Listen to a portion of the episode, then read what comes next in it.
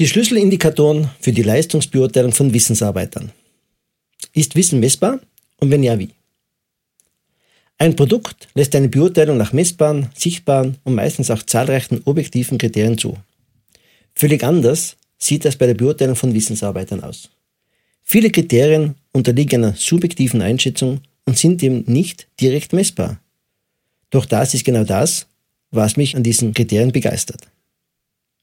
Erfolg ist immer eine Folge von Handlungen. Ganz allgemein wird Wissen nicht durch seine Quantität, sondern durch seine Qualität definiert.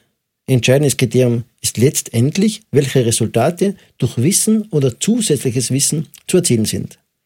Die Fragen, die ich mir zur Denkaufgabe gemacht habe, sind, gibt es vernünftige Kriterien, wie man messen kann? Daraus ergibt sich, wie kann man diese Kriterien zukünftig fördern? Und in der Folge, kann man die Leistung derjenigen, die Wissen anwenden, auch belohnen.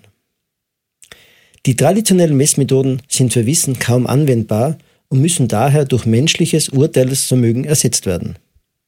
Das ist eine spannende Überlegung insofern, weil ein Maßstab bedarf nur einer Skala, ein Urteil bedarf jedoch der Weisheit und vieler Erfahrung. Viele Führungskräfte glauben, dass die Beseitigung von objektiven Maßstäben in Beurteilungsprozessen zu subjektiven Vorurteilen führen könnte. Na und? Um Vorurteile und Fehlurteile auszuschließen, müssten wir Gefühle und menschliches Urteilsvermögen vollkommen aufgeben. So sind wir Menschen aber nicht gebaut. Glücklicherweise ist Subjektivität schon immer ein Teil des Prozesses der Leistungsbeurteilung in Steuerberatungskanzleien gewesen. Und viele der Punkte, auf der folgenden Liste werden in Ihrer Kanzlei wahrscheinlich schon verwendet. Diese Liste erlaubt Ihnen Punkt für Punkt eine Analyse Ihrer Wissensarbeiter zu machen und somit letztendlich eine objektive Beurteilung vorzunehmen. Wann immer Sie innehalten und ein Manko entdecken, sollten Sie das in Ihrem Mitarbeitergespräch zum Thema machen. Genauso entwickeln Sie Ihre Mitarbeiter kontinuierlich weiter und unterstützen und fördern, dass Wissen nicht nur angeeignet wird, sondern letztlich auch Anwendung findet und zu den von Ihnen erwünschten Resultaten führt. Was lässt sich im Hinblick auf die folgenden Punkte auf das Tun der Mitarbeiter sagen? Hier nun diese Liste.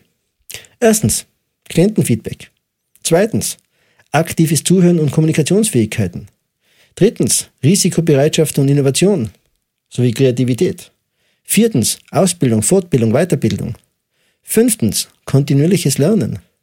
Sechstens, effektives Delegieren. Siebtens, Leidenschaft für die Arbeit, Arbeitshaltung, Engagement, Motivation. Und achtens, High Satisfaction Days. Zum letzten Punkt. High Satisfaction Days kommt natürlich aus dem Amerikanischen und beschreibt solche Momente, in denen ein Mensch sich denkt, ja, genau um das hier zu tun, bin ich auf dieser Welt, in diesem Beruf oder in dieser Kanzlei. High Satisfaction Days sind vergleichbar mit dem Flow-Effekt, den Menschen entwickeln, wenn sie gänzlich in ihrer Tätigkeit aufgehen. Fragen Sie bei Ihren Mitarbeitern einmal nach, wie viele solcher High Satisfaction Days Sie im vergangenen Jahr benennen können. Das Ergebnis, egal wie es aussieht, ist für alle spannend. Noch spannender wird die Diskussion darüber, wie es zu schaffen ist, im neuen Jahr mehr davon zu leben.